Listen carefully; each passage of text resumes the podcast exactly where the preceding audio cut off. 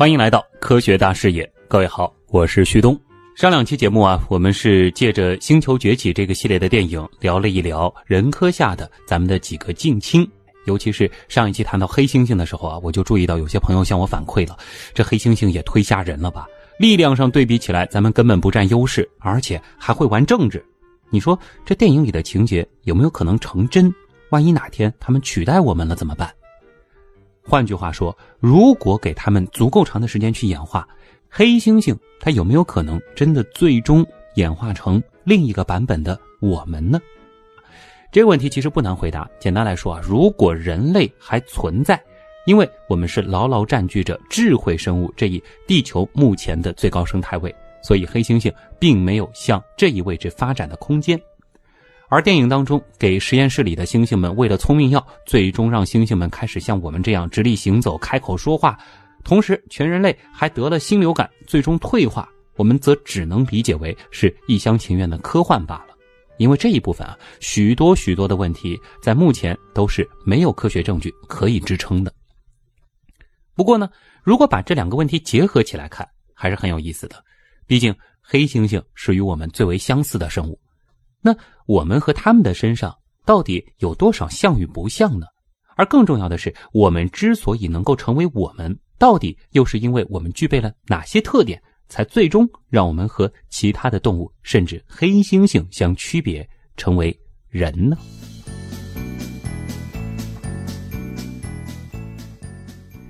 电影当中啊，有一个重要的情节，就是大部分开窍的猩猩是采取了类似于我们这样的直立行走的方式，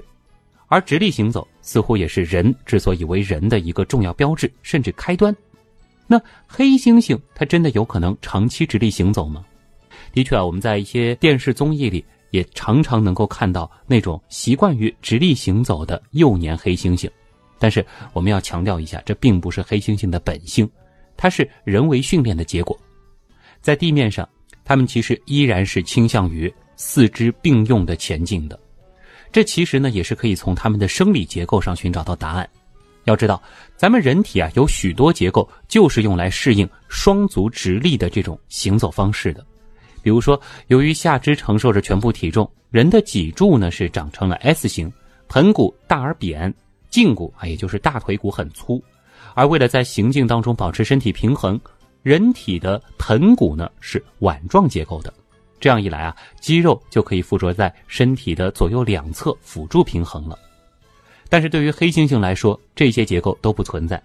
它们适应在森林里四肢并用的攀爬，只能够短暂的站立并走上几步。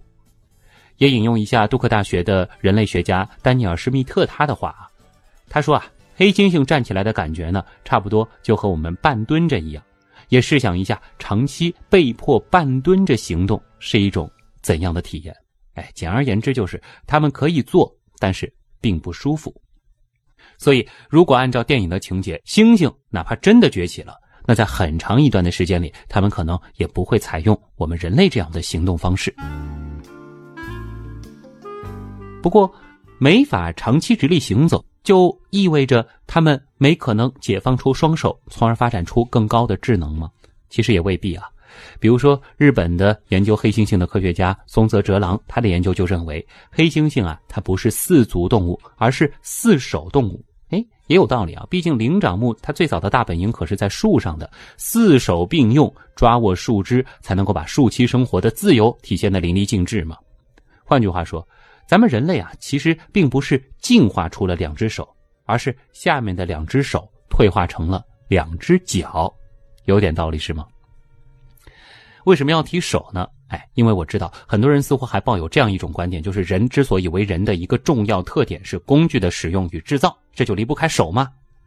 但是不得不说啊，有关工具的这个观念已经不那么科学了，尤其在黑猩猩身上。上世纪的六十年代，真古道尔呢就观察到野生的黑猩猩把树枝伸到白蚁窝里钓白蚁吃，这是人类首次发现黑猩猩会使用工具。这个发现呢也是震惊了世界。黑猩猩啊还会用树叶和苔藓做成所谓的海绵，吸点水给自己擦洗身子。前面提到的松泽哲郎甚至发现，野生的黑猩猩不但会用工具砸坚果，而且各个猩猩部落，哎，他们流行的工具还不太一样。有的呢用石头，有的呢用木棍，哎，即使是使用石头砸的方式砸坚果，不同的地方呢方法也不一样。有的呢会用两块石头，一块垫在下面当做砧板，而有的地方则不会。这种技能啊，是小黑猩猩观察母亲的行为后才掌握的。可以说，这就是一种在黑猩猩界的文化现象，甚至是文化的传承。当然，这里你或许还能说，他们仅仅就是使用现成的工具而已嘛，折个树枝，拿块石头，并非是制造。那接下来的事实就更加令人震撼了。松泽哲郎呢，他也曾经观察到，有黑猩猩会挑选专门的蕨类植物的副叶，咬掉前端，留出大约五十厘米的长度，再把形成副叶的小叶给弄掉。剩下一节没有叶子的叶柄，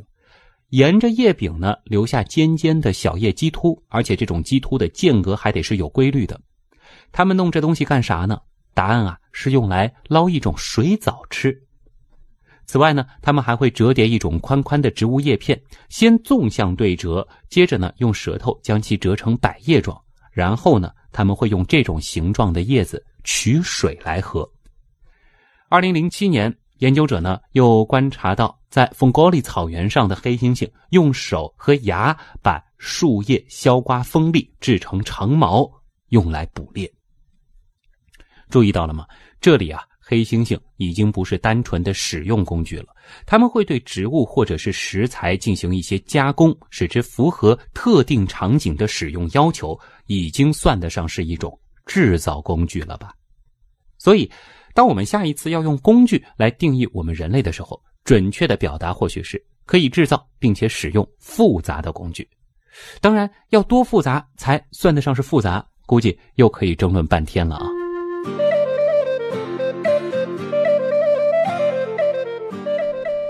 其实，对于黑猩猩的观察，还得出了一些很有意思的思考。比如说，它们不仅仅会扔东西，而且扔的还很准，这在动物界当中非常的特别。更重要的是，他们的投掷行为有的时候仅仅是为了引起对方的注意或者挑衅，而非是单纯的捕猎或攻击。要知道，这背后呢，其实一点也不简单。从神经生物学的角度来讲，投掷工具这个行为其实非常的复杂，它需要手眼配合、肢体配合，还要心算靶子的移动速度、投掷物的出速度以及受力之间的关系。把黑猩猩投掷的动作拆解开来呢，就会发现这其中包括了挥舞、举到脑后、抡至前方、跳起等等一系列的步骤。这其实啊是一个全身动作。作为被投掷的对象，比如说我们，哎，当面对一个不明飞来的物体，肯定也不会毫无反应吧？不管是溜走还是蹲下，又或者是被激怒，其实对于投掷者黑猩猩来说，都是一个满意的结果，因为对于他们来说，投掷的报酬呢？就是能够控制被扔对象的行为，我相信对心理学有一定了解的朋友一定清楚啊，控制感对于我们来说是多么的重要。有科学家呢就对黑猩猩的投掷行为做了深入的研究，他们搜罗了一帮年龄各异的黑猩猩兄弟姐妹，分成了经常扔且扔得准以及不常扔这两组，想看看他们究竟有何区别。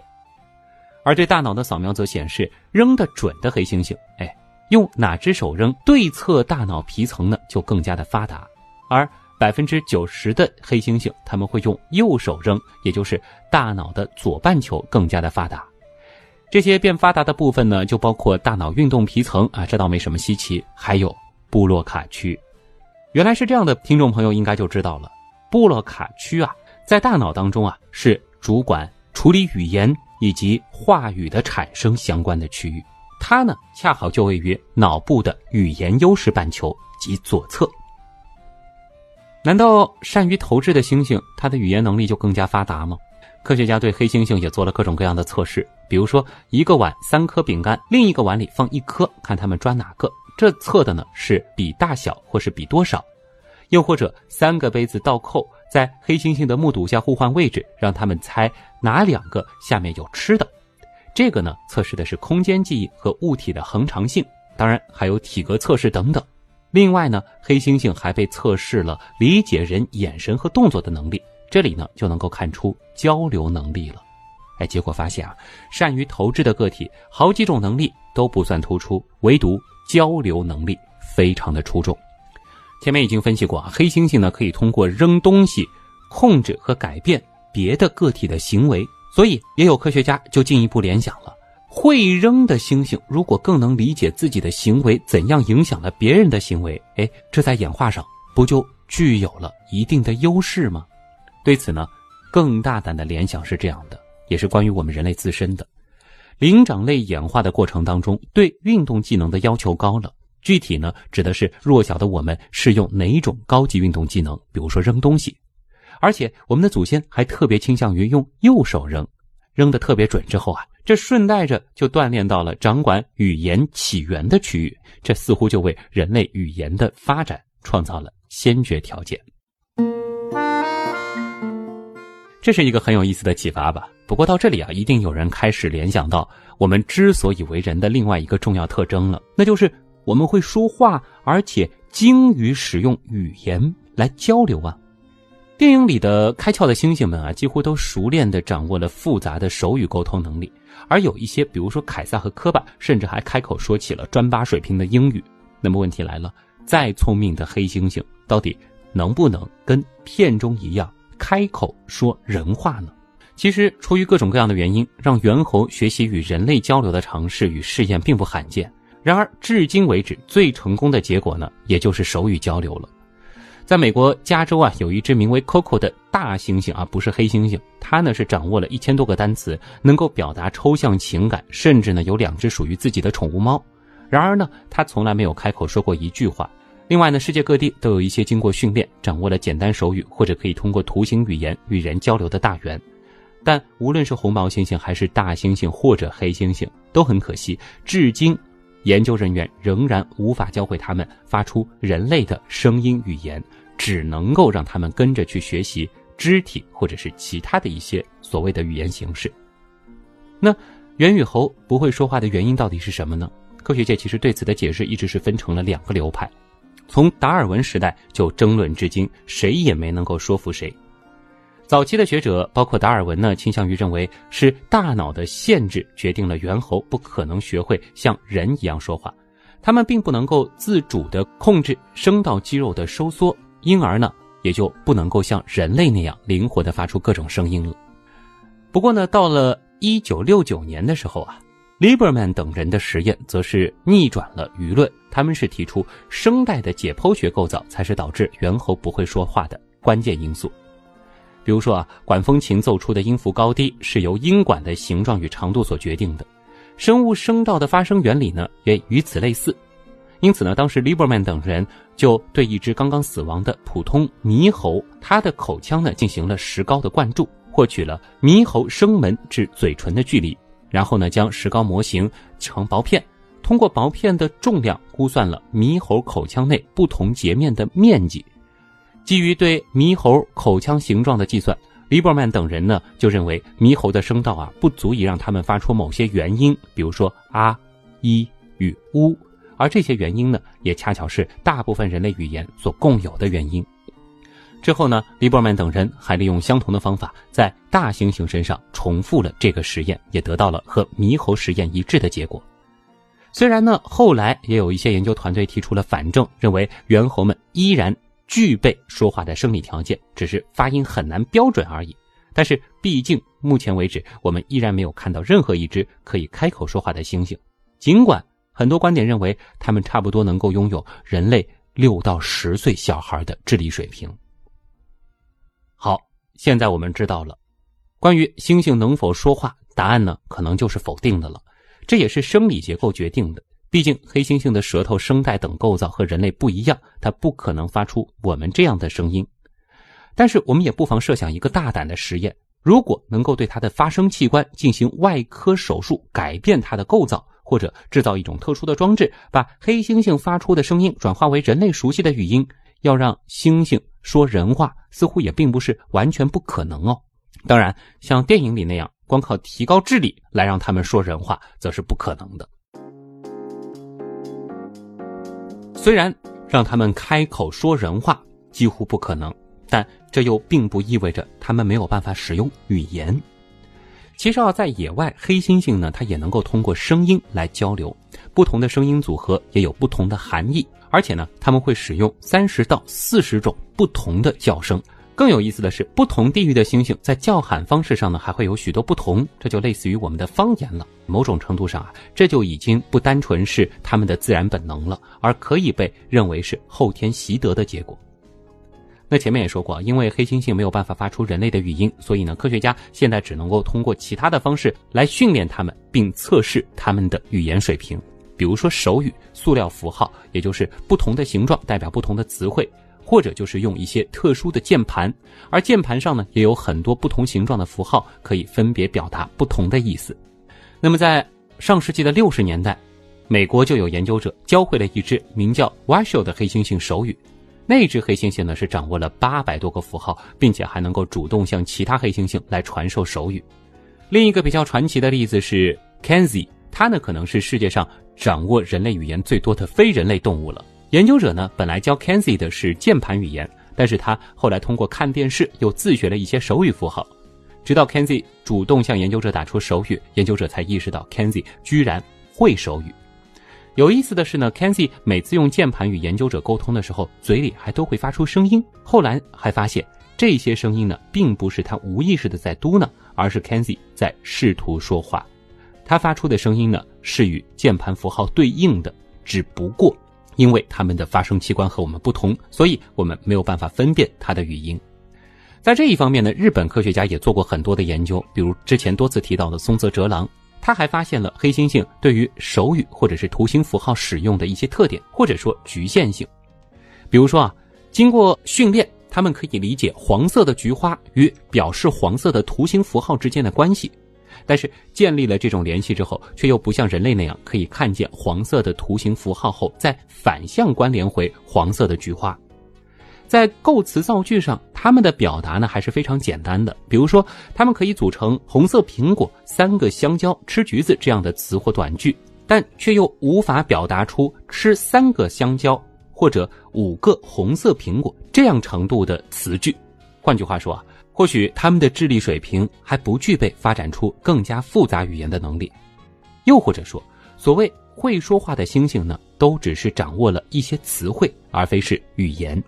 因为从语言学的角度来看，语言的本质或许是一种有组织、有规律的逻辑运动。而就目前的研究来看，猩猩们即便会手语，但也从没表现出这一点，而且。和人类最大的不同就是，他们似乎无法通过语言来获得抽象思维的能力。更进一步的说，就是比起常常生活在过去或者未来的我们，黑猩猩似乎就是一个活在当下的物种。好了，这一期的分享就是这样。